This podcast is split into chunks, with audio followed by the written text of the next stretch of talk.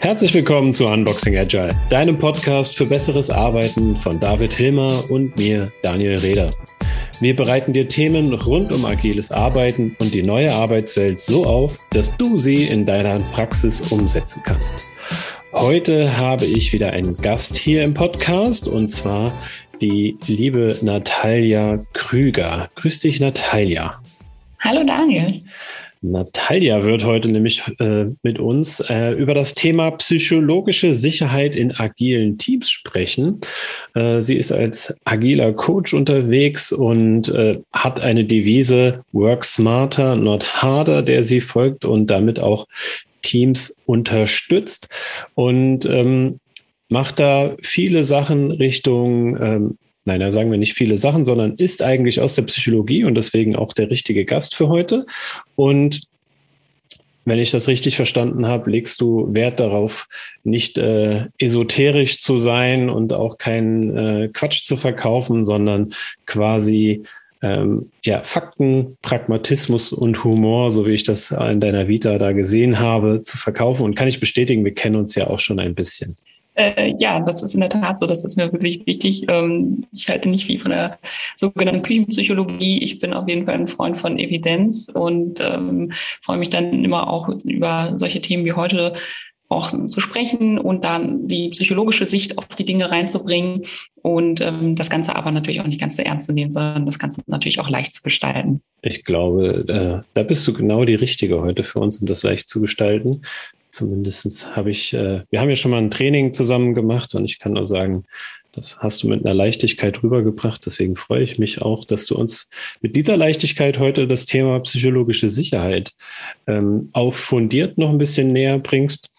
Ähm, ich würde nämlich auch starten, weil ich wir wollen ja hier auch immer die Sachen gut erklären und entdecken, bevor wir irgendwie in das Thema einsteigen. Äh, was sich hinter der psychologischen Sicherheit in agilen Teams sozusagen versteckt oder warum das wichtig ist.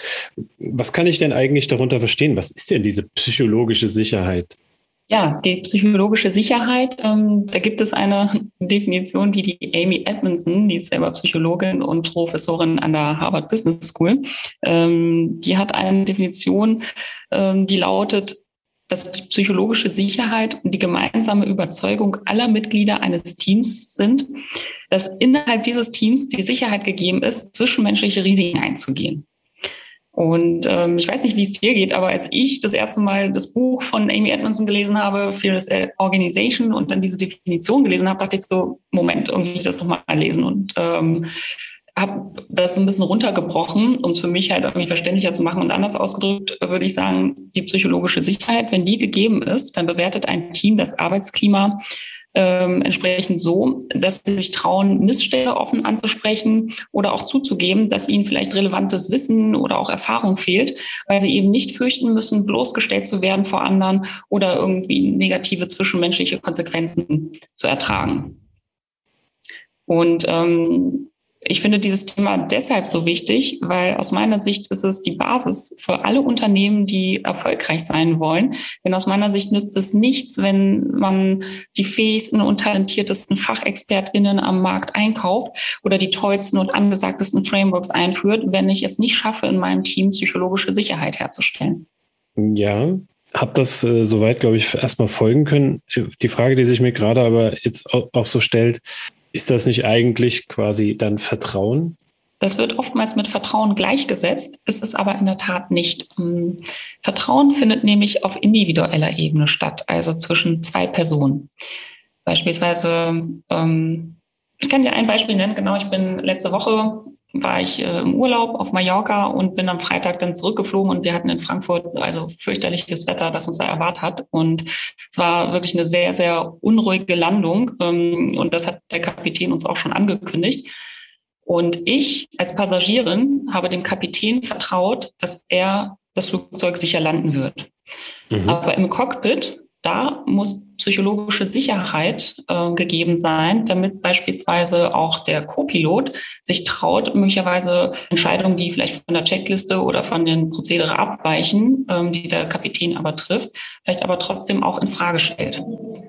Also hier ist das Vertrauen eher, ich vertraue dem Kapitän, aber innerhalb dieser Berufsgruppe im Cockpit, da muss psychologische Sicherheit sein, denn die psychologische Sicherheit, die zählt eher darauf ein, dass ich in die Gruppennorm vertraue. Also ich muss Vertrauen in mein Team haben, dass die Gruppe sich so verhält, dass ich persönlich keine negativen Konsequenzen erleide. Ich hoffe, das macht es ein bisschen deutlich. Ich hm, denke, zu verstehen, was du meinst, denke auch gerade, dass der Co-Pilot und der Pilot ja auch eine, eine Zweierbeziehung in dem Moment haben. Und das hätte ich jetzt auch so in Richtung einerseits Vertrauen gesetzt, aber andererseits verstehe ich auch, was du damit meinst, äh, im Sinne von in die Gruppe quasi das Ver ja, Vertrauen ist ja nicht der richtige Begriff, aber mich darauf verlassen kann, dass wenn ich irgendwie Dinge in Frage stelle oder so, dass das nicht als persönliche Kritik oder vielleicht auch als das Kratzen an Vertrauen äh, ist, sondern ähm, dass es da so mehr um die Sache geht. Oder verstehe ich das falsch?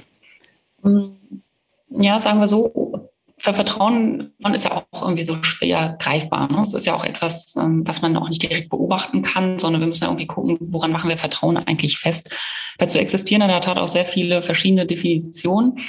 Wenn ich so aus der psychologischen Ecke komme, dann würde am ehesten so die Definition greifen, ähm, dass ich auch in der Lage bin, Ungewissheit auszuhalten, weil ich einfach nicht weiß, wie mein Gegenüber sich verhält. Ich aber trotz dieser Ungewissheit einfach zu, also ja, ich will jetzt nicht das nächste Wort wie zuversichtlich reinbringen, aber ähm, dass ich zumindest eine positive Erwartungshaltung dieser Person gegenüber habe. Das ist Vertrauen. Wohingegen also Nochmal ja. das Beispiel aufzugreifen, das hm? wäre ja bei dir mit dem Piloten so gewesen. Ne? Du, du vertraust ihm, ähm, dass er ne, in dieser Ungewissheit äh, mit, dem, mhm. mit der Landesituation schon weiß, was er da tut und dass er dich mhm. gut runterbringt. Das ist dann das Vertrauen in was dir dann in der Ungewissheit Sicherheit gibt. Ganz genau, das ist das Vertrauen. Und ähm, der Co-Pilot, wenn wir bei diesem Beispiel bleiben wollen, ähm, der braucht aber die psychologische Sicherheit, um auch soziale Risiken einzugehen. Also hier geht es ja ganz stark um die sozialen Risiken, ähm, dass er nicht bloßgestellt wird oder vielleicht ähm, ja irgendwelche ähm, keine Karrieresprünge mehr äh, ausnehmen kann, nur weil er Bedenken geäußert hat oder ähm, die Meinung irgendwie in Frage gestellt hat oder Autoritäten in Frage gestellt hat. Darum geht es einfach. Das ist der Unterschied. Ich, ich spüre so langsam die Richtung, in die es geht. Also richtig, so richtig greifen kann ich es nicht, aber vielleicht ist auch das mit dem Flugzeug ähm, nicht so, so das, das beste Beispiel für mich gerade, um es zu greifen. Hast du vielleicht nochmal irgendwie eins, wo du sagst, ähm, das ist so eine Situation in einem Team, äh, da merkst du psychologische Sicherheit oder da grenzt sich das vielleicht auch nochmal Vertrauen ab. Fällt dir da irgendwas spontan ein? Äh, mir fallen spontan hm, fallen mir einfach nur Beispiele ein, die die Amy Edmondson auch in ihrem Buch nochmal genannt hat. Wäre für mich ähm, gut genug. Beispiel ist Beispiel. Beispiel ist Beispiel. Also ohne die Details jetzt zu kennen, ich glaube, die kann niemand von uns nachvollziehen oder kennen. Aber sie hat in ihrem Buch ähm, noch zwei Beispiele genannt, unter anderem die VW Dieselgate-Affäre, weil sie sich eben auch gefragt hat, wie kann das eigentlich sein, dass ähm, so viele Fehler aneinandergereiht werden und es zu so einem Skandal kommt. Oder eben auch das, ähm, äh, der Nuklearunfall von Tschernobyl klar, einerseits eine Verkettung unglücklicher Ereignisse und Zufälle, aber auf der anderen Seite stellt sich zumindest die Hypothese auf, dass da sicherlich vielleicht auch Fehler verschwiegen wurden und es einfach nicht äh, getraut wurde, ähm, darauf hinzuweisen und, und sich vielleicht auch viele Führungskräfte da einer, ja, einer Erfolgsillusion hingegeben haben, ähm, weil sie einfach, ja, sonst die, die ungeschminkte Wahrheit nicht tolerieren würden. Ne? Ähm, also da könnte man halt wenn diese psychologische Sicherheit einfach nicht gegeben ist und dann ähm, die Wahrheit auch nicht ausgesprochen wird, zu welchen Konsequenzen das Ganze dann halt entsprechend führen kann. Ich selber muss natürlich, ähm, ja, ich kann meiner Führungskraft sicherlich vertrauen, dass sie ähm, dass sie jetzt mich nicht sanktioniert dafür. Aber insgesamt muss ich auch im Team, also da haben wir wieder das Thema, das Vertrauen in die Gruppennorm, was dann eher wiederum die psychologische Sicherheit abbildet. Mm, da dann halt zu vertrauen, dass das Team ähm, ja auch mich nicht irgendwie jetzt aus, ähm, also aus der, aus der Gruppe sozusagen ausgrenzt oder ähm, das Gefühl zu haben, dass meine eigene Arbeit nicht wertgeschätzt wird oder ähm, vom Team sogar untergraben wird. Also das sind so Aspekte, die ähm, zur psychologischen Sicherheit zählen. Es ist nicht nur der Umgang mit Fehlern, sondern es ist auch die Kommunikation von Problemen und auch schwierigen Themen. Es ist ähm, die Diversität an Meinungen, die toleriert wird, ähm, die Hilfsbereitschaft und eben ja auch allgemein die Einstellung zu, zu Risiko, wie risikobereit kann ich sein. Okay, das heißt, ähm, also jetzt habe ich noch ein besseres Gefühl davon zu unterscheiden. Mal gucken, ob ich richtig liege. Vertrauen ist also eher was, was in einer Zweierbeziehung passiert mhm. und diese psychologische Sicherheit ist etwas, was denke ich, wie die Gruppe darauf reagiert, ne? oder, oder das System, in dem ich mich bewege. Ne? Also wahrscheinlich ist es da auch noch unterschiedlich, wenn ich sage, wie sieht das meine Gruppe, wie sieht das meine Abteilung, wie sieht das meine Organisation und äh, da kann ich, so wäre jetzt meine Vermutung gewesen, wie ich dich verstanden habe, äh, unterschiedliche Arten von psychologischer Sicherheit empfinden, in, in was denke ich, was da passiert, wenn ich mich so oder so verhalte. Unterschiedliche Arten von psychologischer Sicherheit hm, würde ich jetzt so nicht mitgehen, aber ich gebe dir recht, es geht dann mehr auf, die, auf das Gruppenlevel. Also wie ist der Umgang mit dieser Situation in der Gruppe? Ja, definitiv. Also vielleicht habe ich da auch nicht gut ausgedrückt, was ich meinte mit verschiedenen Arten oder was ich darunter verstanden habe. Ich kann eine andere äh, Stärke von Sicherheit, psychologischer Sicherheit in meiner Gruppe, in meiner direkten Peer Group vielleicht, also mit den Leuten, mit denen ich eng zusammenarbeite, spüren, äh, als quasi, wenn es dann so ein Gesamtabteilungstreffen ist, ne, dass ich dann da nicht so eine starke Sicherheit habe. Oder geht das nicht? Ist das quasi, das würde mich jetzt auf jeden Fall irritieren, wenn das nicht so wäre wenn ich in der Abteilung, jetzt auf einem Abteilungstreffen nicht das, kann ich nicht das gleiche Gefühl haben? Ist das, was du gerade gesagt hast? Nee, das, ich kann schon, aber ich muss nicht. Ne? Also, dass, dass ich mich nicht genauso sicher in der Abteilung fühle wie in meinem Team. Dass ich sage, hey, in meinem Team weiß ich ganz genau, wie der Hase läuft. Dafür habe ich eine sehr gute psychologische Sicherheit. Aber hier, wenn's, wenn ich gehe jetzt mal davon, mehrere Teams arbeiten zusammen und dann kommt man so ein Abteilungstreffen oder Workshop oder was auch immer, dass ich da nicht das gleiche Gefühl habe. Ne? Dass ich sage, okay, da weiß ich, die Gruppe B äh, ist halt irgendwie, die reagieren ziemlich mies auf Kritik. Ne?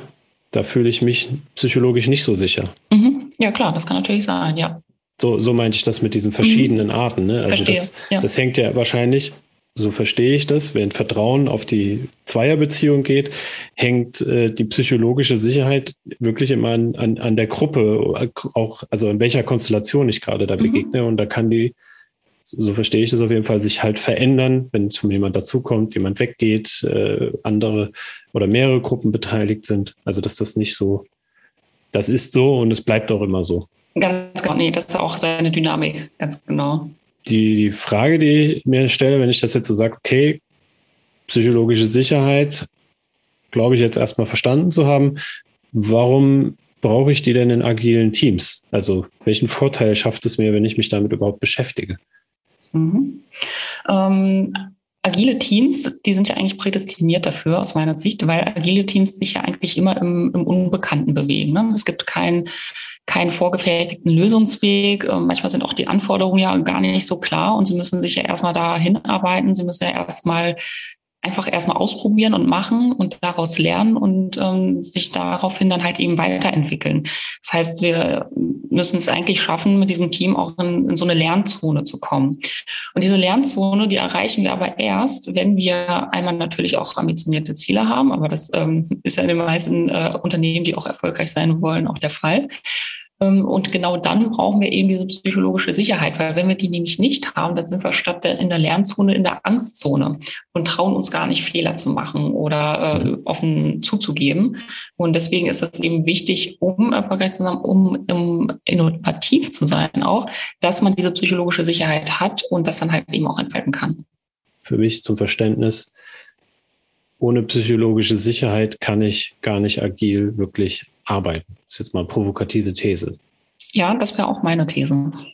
Okay, und ähm, noch stärker wäre es tatsächlich dann im Bereich der Innovation, was, was für mich so eine Teilmenge von agilen Arbeiten ist, ähm, sozusagen, also wo ich, wo ich noch eine höhere Dynamik habe, weil ich sage, ich will ja irgendwie innovativ sein, also was Neues entdecken.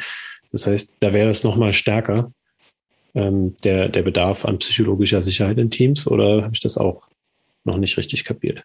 Nee, sowohl als auch. Also mm, es trifft natürlich einerseits für agile Teams zu, die besonders innovativ arbeiten wollen.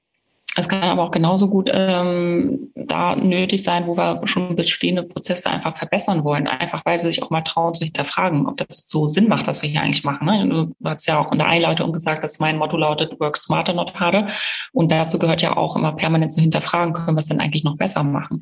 Und ähm, wenn wir keine psychologische Sicherheit haben, dann kommen die Menschen ja gar nicht dazu ähm, oder trauen sich gar nicht, irgendwie bestehende Prozesse in Frage zu stellen oder Hierarchien oder Autoritäten irgendwie in Frage zu stellen. Und insofern ähm, hat es nicht nur auf die Innovation Auswirkungen, sondern eben auch auf die Verbesserung von Prozessen, allgemein eigentlich auch auf die, auf die Performance und das äh, Mitarbeiterengagement. Und ähm, das konnte die Forschung auch zeigen, es bestehen auch Zusammenhänge zur mentalen Gesundheit von MitarbeiterInnen. Und es ist ja auch gerade in der heutigen ähm, Pandemiezeit ja nochmal wichtiger geworden, das Thema Mental ja. Health. Und ähm, darauf kann es eben auch einzahlen. Jetzt frage ich mich gerade, dann äh, sagst du ja, oder eigentlich heißt das Thema ja psychologische Sicherheit in agilen Teams. Verstanden habe ich aber eigentlich, es gibt gar keine Organisation, die darauf verzichten sollte, oder nicht? Ja, genauso sehe ich das auch. Mm, also das kommt nicht, also gerade in agilen Teams ist es natürlich nochmal besonders wichtig, ähm, aber genauso auch in, in Berufsgruppen, die beispielsweise Menschenleben verantworten, im Gesundheitswesen, ne? wenn, wenn sich die Krankenschwester den Arzt vielleicht darauf hinweist, dass er ein falsches Medikament angeordnet hat, ne? beispielsweise, ähm, Mhm. Oder wie wir es jetzt eben hatten im, im Cockpit, also und noch in zig anderen Berufsgruppen, ähm, die nicht agil sind. Auch da ist es natürlich wichtig, dass man eine Atmosphäre schafft, in der sich Mitarbeiter halt eben trauen, auch ähm, das offen auszusprechen, ja. Wäre jetzt die Frage, ob die wirklich nicht agil sind, aber äh, das Gut, das können wir nochmal an anderer Stelle diskutieren, ja. ja. Weil ich glaube, die sind an vielen Stellen ziemlich agil, äh, weil sie ja in der hohen Dynamik unterwegs sind und da, da Vermutlich, ja. reagieren. Äh, ich glaube nur nicht, dass sich das oder beobachte nicht, dass sich das in so Formen wie Scrum direkt äußert, ne? sondern genau, dieses genau. iterative, reflektierende, äh, das, das sehe ich da eigentlich auch. Aber ja, finde find ich gut zu verstehen, ähm, dass das so eigentlich so ein ja, eigentlich äh, würde ich sagen, Hygienefaktor für eine Organisation ist, ne? zu sagen, hey, mhm. ohne psychologische Sicherheit komme ich äh, nicht weit. Und je höher die Dynamik ist und je mehr Kreativität gebraucht wird, im, im Sinne auch Richtung Innovation, ähm, umso wichtiger ist es, dass ich an diesem Thema aktiv arbeite als mhm. Organisation. Mhm. Ja, absolut. Die Frage wäre dann jetzt für mich, äh, wenn wir auf die agilen Teams schauen, wer arbeitet denn da eigentlich in der psychologischen Sicherheit? Also ist das eine einzelne Rolle? Ist das äh, ist das HR ähm, oder wo habe ich das zu verorten? Na, und im Zweifel ist es immer HR, also nicht. Ähm, also eigentlich hat natürlich erstmal jeder Einzelne im Team die Verantwortung dafür, ne, ähm, das sicherzustellen, sich so entsprechend auch so zu verhalten, dass andere sich auch psychologisch sicher fühlen. Es ist aber auch äh, eindeutig auch eine Führungsaufgabe. Also es, ähm, die Amy Edmondson sagte auch, eine sichere Umgebung zu schaffen ist, sowohl ähm, in der sowohl Herausforderungen und Chancen angesprochen werden können, als auch eben auch Bedenken offen zu äußern.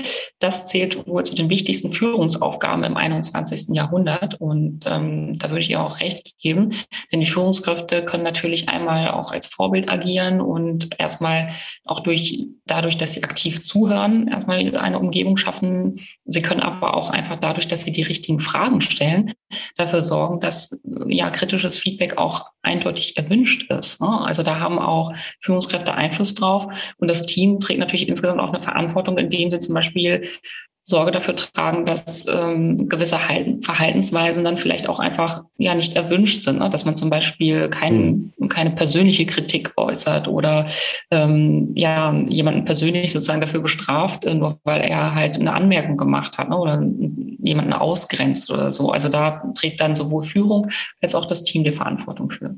Da freue ich mich ja gerade sehr, dass du das sagst, weil ich bin tatsächlich im Moment ähm, in so Erwartungsaustauschen äh, mit äh, mit den Kolleginnen und Kollegen und sag so, was so meine Erwartungen sind. Und tatsächlich taucht da drin auf, dass ich äh, mir quasi wünsche, dass da Missstände angesprochen werde, werden. Aber gleichzeitig sage ich auch, ähm, und das sehe ich auch so, das sage ich nicht als Phrase, das wäre völliger Schwachsinn, ähm, dass es auch am Ende meine Aufgabe ist und meine Verantwortung ist, zu sagen, hey, ähm, es muss für dich sinnvoll bleiben, Missstände anzusprechen. Also wenn du mir da irgendwas sagst, und ich reagiere blöd drauf oder ignoriere es einfach oder mache nichts damit, dann ist mir auch klar, dass ich beim 30. Appell nicht damit rechnen muss, dass dann was kommt und nicht, dass das ein Zeichen davon ist, dass alles gut ist, sondern eigentlich ein Zeichen dafür ist, dass ich nicht meinen Job richtig mache. Ja, ist äh, eine, also eine interessante Herangehensweise. Ich glaube, die wird in noch nicht allzu vielen Organisationen so gelebt. Ist ja auch nicht immer bequem, wenn man äh, quasi preisgibt, dass das die, die Verantwortung ist und äh, dass, wenn man das nicht hinkriegt, äh, dass man eigentlich gescheitert ist. Aber wäre jetzt mein, mein Anspruch an mich selber, das hinzukriegen. Ja, die Frage ist, ob es am Ende klappt. Also Scheitern ist ja für jeden unangenehm, ne? besonders halt im, im, Job. Und deshalb setzen ja Menschen fast alles daran, auch Scheitern zu verhindern. Und im schlimmsten Fall, wenn sie zwar gescheitert sind und ähm, ja, den Fehler unterlaufen ist, dass sie dann diese Fehler nicht nur vermeiden, sondern vielleicht auch irgendwie versuchen, unter den Teppich zu kehren. Das ist dann halt irgendwie so die, die schlimmste Variante. Ähm, und deswegen gibt es ja auch Ansätze, dass man Scheitern belohnt. Ne? Also zum Beispiel Google X, ich glaube, äh, mittlerweile heißen sie nur noch X, das ist so ein Invent Invention and Innovation Lab, schwieriges Wort, ähm, von Google. Und die haben so sogenannte Kill Your Darling Teams, wo sie wirklich ähm, ja, Teams dafür belohnen, wenn sie feststellen, dass ihr Projekt eigentlich ein Rohrkrepierer ist und das dann halt auch beerdigen, ähm, weil die ein Interesse daran haben, ihre Ideen ähm, ja dann so zügig wie möglich dann halt auch einzustampfen, wenn sie, wenn die Fakten dafür auf dem Tisch liegen, anstatt da weiter Geld reinzugeben und äh, Zeit reinzugeben, was am Ende einfach nichts wird. Das heißt also, da äh, wird man sogar noch für befördert. Ich glaube, da haben wir uns schon mal äh, bei einem anderen Gespräch drüber unterhalten. Ich, ich habe da so persönlich meine Schwierigkeit mit, aber ich verstehe die Idee dahinter. Ähm, und äh, vielleicht um das transparent zu machen, die, die Schwierigkeit, die ich da, da sehe, ist, ähm, Leute zu belohnen dafür, dass sie irgendwas halt abschießen. Ich weiß nicht, ob das der richtige Weg ist. Also eigentlich sollte die Belohnung darin wenn überhaupt Belohnung, im Sinne von, was, Frage ist auch immer, was ist Belohnung, sein, dass man vernünftige Entscheidungen trifft, die die Organisation weiterbringen und das unabhängig davon ist, ob etwas weitergeht oder nicht weitergeht. Aber man sollte auf keinen Fall, äh, also für mich auf keinen Fall belohnen, dass, dass jemand extra scheitert oder extra äh, Dinge bis zum Ende treibt, obwohl äh, da klar ist, das wird nichts, das braucht kein Mensch. Also, aber ähm, ich verstehe die Idee dahinter. Also das, das kann ich schon mitgehen. Aber brauchen wir auch gar nicht zu vertiefen. Für mich klingt das aber so ein bisschen, oder die Gefahr, die ich jetzt da raushöre, hm, das ist so, so nach einer Wohlfühloase, ne? Alles ist gut, ich muss mir keine äh, Sorgen machen, ich kann mich zurücklehnen, alle sind lieb zu mir. Oder ähm, ist das eine Fehlinterpretation? Ähm, ja, also es ist keine Wohlfühlzone. Ähm, das ist dann in dem Fall tatsächlich eine Fehlinterpretation und wahrscheinlich auch die, die Sorge vieler Führungskräfte, sagen, oh Gott, ne, psychologische Sicherheit, äh, Sicherheit ist immer so, wird mit so Low Performance ähm, assoziiert. Ähm, genauso wie man weiß nicht, vielleicht ein sicheres Depot eher für ähm, ja, ein nicht so gut per, performantes Depot dann hält. Das ist aber definitiv nicht der Fall. Also wir wollen ja, also, also psychologische Sicherheit ist eigentlich genau das Richtige für Hochleistungsteams. Also ähm, gerade dann, wenn ich in einer sehr dynamischen Welt unterwegs bin, ist es eigentlich essentiell und nicht mehr nur ein nice to have, psychologische Sicherheit zu haben, um da halt eben auf hohem Level leistungsfähig zu sein. Ähm, denn ich werde diese, also ich werde auf so hohem Level nicht bestehen können oder gute Leistung sein können, ähm, wenn ich diese psychologische Sicherheit nicht habe. Denn es geht ja nicht darum, einfach nur nett zueinander zu sein und ähm, sich ja in den Arm zu fallen. Ähm, darum geht es gar nicht, sondern im Gegenteil, es geht darum, wirklich in den konstruktiven Meinungsaustausch zu gehen und äh, da können auch Konflikte auch offen ausgetragen werden. Aber es geht halt immer nur darum, auch Lösungen dafür zu finden und die schaffe ich halt nur herbei, wenn ich die Dinge auch aussprechen kann. Das klingt finde ich, nach, einem, nach einer sehr attraktiven Umgebung, in der ich gerne arbeiten würde, so wie du das beschreibst.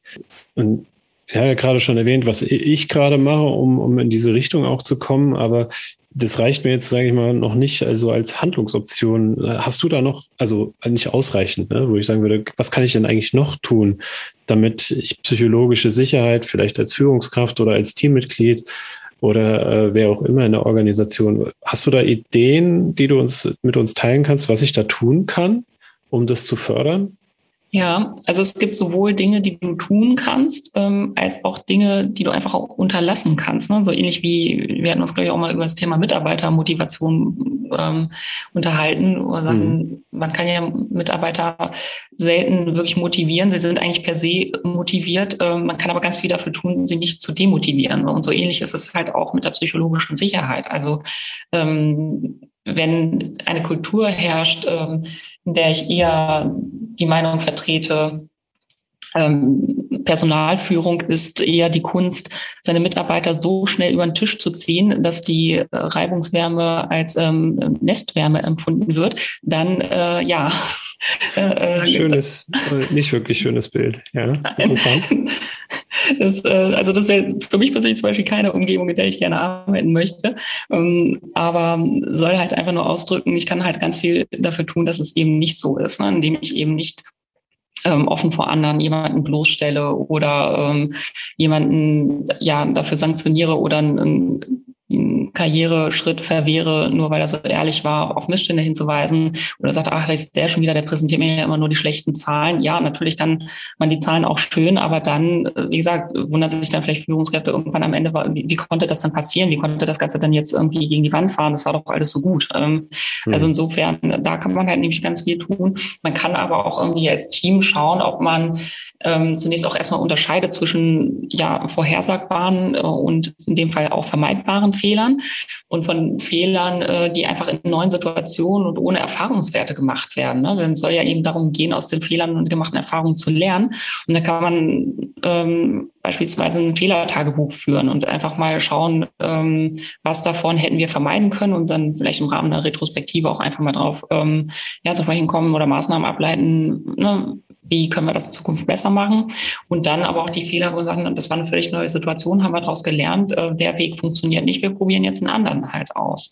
Und genauso könnte man halt eben auch diese Arbeitsherausforderungen, die man hat, auch ja als Lernaufgabe formulieren. Ne? Also ähnlich wie in der Formulierung von Zielen kann man hier auch zunächst erstmal so ein Ergebnis definieren und dann zusätzlich kann sich das Team dann noch notieren, welche Kenntnisse sie auf dem Weg zu dieser Zielerreichung erlernt haben oder lernen können ich, ich muss jetzt gerade äh, an, an meine Kinder gerade denken. Also nicht, dass ich Mitarbeiter oder Mitarbeiterinnen äh, als Kinder betrachte, sondern tatsächlich dieses Thema Fehler, wie du es gerade beschrieben hast, dass ich meinen Kindern beibringe. Ähm, ein Fehler ist das, wenn man weiß, dass es quasi vermeidbar ist ähm, und man es trotzdem macht. So, so wie ich weiß, dass die Herdplatte heiß ist und wenn ich draufgreife, werde ich mir die Finger verbringen, verbrennen. Ich mache es halt trotzdem. Das ist halt ein Fehler, ein vermeidbarer.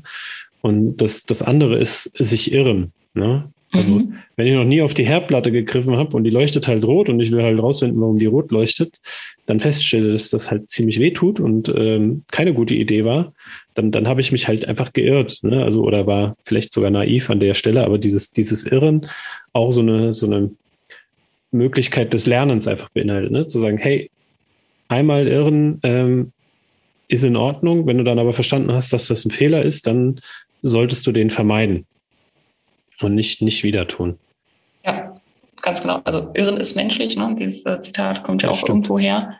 Und ich denke auch, es ist auf jeden Fall okay, Fehler zu machen, aber es ist nicht okay, sie nicht zu erkennen, sich nicht mit ihnen auseinanderzusetzen und auch nicht aus ihnen zu lernen. Ja. Das ist der Punkt. Äh, ich, von dem, was du sagen willst, stimme ich dir zu, von dem, was du gesagt hast, aber nicht Okay, Weil erzähl. Es ist, es ist ja nicht okay, Fehler zu machen. Also gerade, ich meine, ich arbeite ja im Versicherungsumfeld. Ne? Also stell dir mal vor, wir machen einen Fehler, wo Millionen von Kunden falsche Summen ausgezahlt bekommen oder sowas. Das will bei uns keiner und das ist auch nicht okay, dass das passiert. Also Fehler, das, deswegen bin ich immer so ein bisschen auch vorsichtig, wenn es um so Agilität in Organisationen geht und dann sagt man hier, lass uns eine Fehlerkultur etablieren und Fehler feiern. Wir hatten, glaube ich, auch mal schon mal über Fuck-Ups und so gesprochen, über diese mhm. Fuck-Up-Nights, wo man das dann auch richtig zelebriert, dass ich da ein Problem mit habe, weil man es gibt einfach Dinge, die dürfen nicht passieren. Die sind ein großes Problem. Wie, wie du auch in deinem VW-Skandal erwähnt hast. Ne? Das darf nicht passieren. Das ist trotzdem passiert. Ne?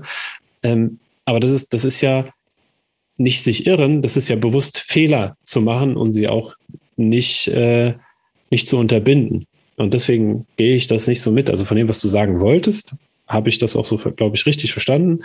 Von dem, was du sagst, äh, also wenn man es sehr wörtlich nimmt, hätte ich persönlich da meine Probleme mit, weil ich glaube, dass das zu unnötigen Missverständnissen führt, gerade wenn man mit Leuten spricht, die, die, denen man das jahrelang äh, quasi eingetrichtert hat, dass sie für jeden Fehler bestraft werden und dann auf einmal eine Fehlerkultur propagiert, wo man sagt, nein, jetzt sind alle Fehler erwünscht. Und ich von vielen schon gespiegelt bekommen habe, die gesagt haben, das stimmt halt überhaupt nicht. Ich komme mir völlig verarscht vor.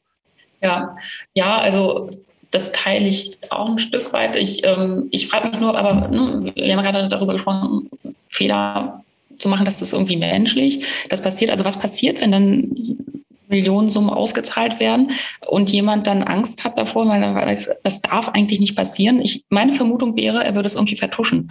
So, er, er würde gar nicht erst ähm, diesen Fehler oder sagen, dass er oder sie es war, sondern versuchen, das so lange wie möglich geheim zu halten, einfach aus Angst, weil er ganz genau weiß, das darf einfach nicht mhm. passieren. Und dann wäre es doch eigentlich geschickter, wenn der oder diejenige dann sagt, hey, ich weiß, das darf nicht passieren, aber es ist jetzt passiert und wir müssen irgendwie gucken, wie wir jetzt damit umgehen und diese Situation retten. Also das wäre dann für mich in der Situation eine schlauere Situation. Ähm, das, das ist jetzt eine Schlussfolgerung, die ich wichtig finde. Also, wo du sagst, dass das darf nicht, äh, sollte nicht so sein, dass die Person dann Angst hat, den Fehler zuzugeben. Auch da bin ich voll bei dir. Ich sage nur, von Menschen einzufordern, zu sagen, sie, sie dürfen jetzt alle Fehler machen ja, äh, und, ja. und, es dann nämlich dann doch sanktioniert wird, dann, dann halte ich das für ein Problem. Mhm. Aber zu sagen, hey, mhm. äh, wenn man sich irrt, das kann passieren, aber lass uns gucken, dass dieser, die, dass wir uns nicht nochmal irren, also beziehungsweise dann nicht, dass das zu einem Fehler wird, den wir tun aber auch gleichzeitig, und das ist ein sehr wichtiger Punkt, den du da angesprochen hast, schon noch menschlich miteinander umzugehen, wenn jemand ein Fehler passiert. Ne? Also wie, wie fällt mir jetzt ein anderer Spruch ein, ne? wo gehobelt wird, fallen auch Späne. Natürlich passiert im Handwerk irgendwo mal was, dass was schief läuft oder so, also auch im, im, auf der Arbeit. Ähm, aber das Ziel sollte ja sein, dass diese Fehler vermieden werden. Aber das heißt auch nicht, wenn sie passieren, dass man hingehen sollte und die äh, am besten an den Pranger stellt. Also das halte ich auch für falsch. Also mhm. deswegen gut, dass du das nochmal ausdifferenziert hast. Sehr gerne. Ja, cool. Jetzt habe ich ja auch nochmal von dir ein paar Handlungsoptionen bekommen, wo ich nochmal drüber nachdenken kann, was, äh, was kann ich tun, um ja psychologische Sicherheit zu verhindern, sage ich es mal so, habe ich jetzt verstanden.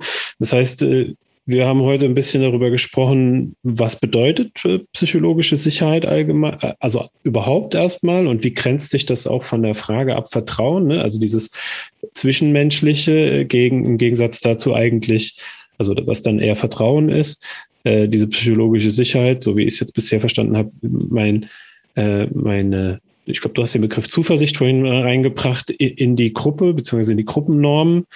Ähm, und, und dass das auch ein ganz wichtiger Faktor ist, je, je dynamischer mein Umfeld ist und je kreativer die Menschen sind, was ja gerade im agilen Bereich passieren soll, dass das da eine sehr hohe Relevanz hat, aber eigentlich, ähm, wie, wie hatte ich es, glaube ich, gesagt, äh, so ein Hygienefaktor ist, den jede Organisation eigentlich braucht. Und was es auf keinen Fall ist, ist, dass es irgendeine Wohlfühlzone ist. Also wenn ich, wenn ich jetzt nochmal kurz zusammenfasse, was ich mir aus unserem heutigen Gespräch zusammen ähm, notiert habe ähm, und verstanden habe, habe hab ich irgendwas falsch zusammengefasst? Nee, du hast es eigentlich ähm, sehr gut auf den Punkt gebracht. Und was mir eigentlich an der Stelle auch nochmal wichtig ist, ist einfach auch zu betonen, dass eben psychologische Sicherheit, wie du schon sagtest, eben keine Wohlfühlzone ist, sondern im Gegenteil, es ist die Voraussetzung für High-Performance-Teams. Und ähm, eigentlich sollte jedes Unternehmen, das irgendwie ein Interesse daran hat, besser zu sein als seine Marktbegleiter, diese psychologische Sicherheit auch fest in der Unternehmenskultur verankern. Das ist so ein, ein schönes Schlusswort zu, zu unserem Austausch. Und ähm, die Frage, falls jetzt jemand mit dir sich vernetzen, verknüpfen oder irgendwie in Verbindung mit dir treten möchte, wo kann man dich denn am besten erreichen? Auf welchen Plattformen? Also am besten erreicht man mich bei LinkedIn. Ich glaube, wir werden den Link dann auch nochmal in den Show Notes hinterlegen. Ähm, yes da freue ich mich immer sehr über einen Austausch. Also wenn es da Ideen zu gibt oder jemand vielleicht auch anderer Meinung ist und so, bin ich da mal sehr gerne offen ähm, dafür, das auch einfach mal auszutauschen und auch meine Perspektive auf das Thema auch noch äh, zu erweitern. Und ansonsten bin ich jetzt am 2. Dezember ähm, bei der Tools for Agile Teams Konferenz und gibt da ein, eine Keynote zum Thema Pimp My OKR. Ähm, mhm. Und zwar geht es da auch um, um Feedback und diese Methode, die ich da vorstelle, zahlt auch auf die psychologische Sicherheit ein. Also das heißt, wenn man daran interessiert ist, dann auch gerne da am 2. Dezember um 19.35 Uhr dazuschalten. Ja, sehr cool. also ich werde auch auf der Tools for Agile Teams sein. Mal gucken, ob ich es zeitlich hinkriege, aber das klingt doch jedenfalls schon mal nach einem schönen Angebot, dich mal nochmal irgendwie in Bunt und Farbe zu sehen und nicht nur gehört zu haben. Das ist auf jeden Fall schon mal gut. Ähm, und wie du schon gesagt hast, die, die Sachen, die Events und deine Kontaktdaten schicken wir in die Show Notes. Und falls ihr Lust habt, mich irgendwann ähm, auch nochmal remote zu sehen, weil im Moment mit Live ja immer noch nichts ist. Leider, leider, aber irgendwann wird es auch hoffentlich mal wieder besser. Ähm, wird am voraussichtlich 8. Dezember äh, wieder agiler Stammtisch sein. Ähm, die Thematik wird in Richtung eines Tweets gehen, den ich mal vor einiger Zeit abgeschickt hatte. Und zwar war da die Fragestellung, sollten Mitarbeiterinnen und Mitarbeiter bei der Auswahl ihrer Führungskräfte oder inwieweit sollten die da beteiligt sein? Da wird's eine, ist geplant eine kleine Podiumsdiskussion. Ich bin gerade noch am Festzurren, wer, wer da tatsächlich ähm, mit dabei sein wird. Ich werde aber in den Shownotes einfach den Stammtisch nochmal verlinken, weil noch das Event noch nicht drin ist. Aber da könnt ihr dann gerne bei Gelegenheit einfach nochmal reinschauen. Und äh, ich freue mich, wenn ihr auch vorbeikommt. Wird auf jeden Fall, ähm, glaube ich, eine gute Diskussion. Ich kann nur sagen, der Tweet hat damals, den kann ich auch noch in die Shownotes äh, schicken, da könnt ihr schon mal reingucken. Ähm, hatte, hat eine spannende Diskussion ausgelöst und deswegen dachte ich, führen wir die einfach zusammen online weiter. Also ihr seid herzlich eingeladen. Und Ihr seid auch herzlich eingeladen, diesem Podcast zu folgen, wenn euch das heute gut gefallen hat und äh, gerne auch weiterempfehlen auf allen Plattformen, äh, wo Podcasts zu hören sind, also auf Apple Podcasts, Spotify und Co. Und ja, wir freuen uns, wenn ihr beim nächsten Mal wieder dabei seid und äh, wir euch in einer neuen Folge Unboxing Agile begrüßen können. Und das nächste Mal ist der David wieder dran in zwei Wochen und ich sage vielen Dank, Natalia. Schön, dass du da warst und hoffentlich bis bald. Ja, danke schön auch dir. Bis dann.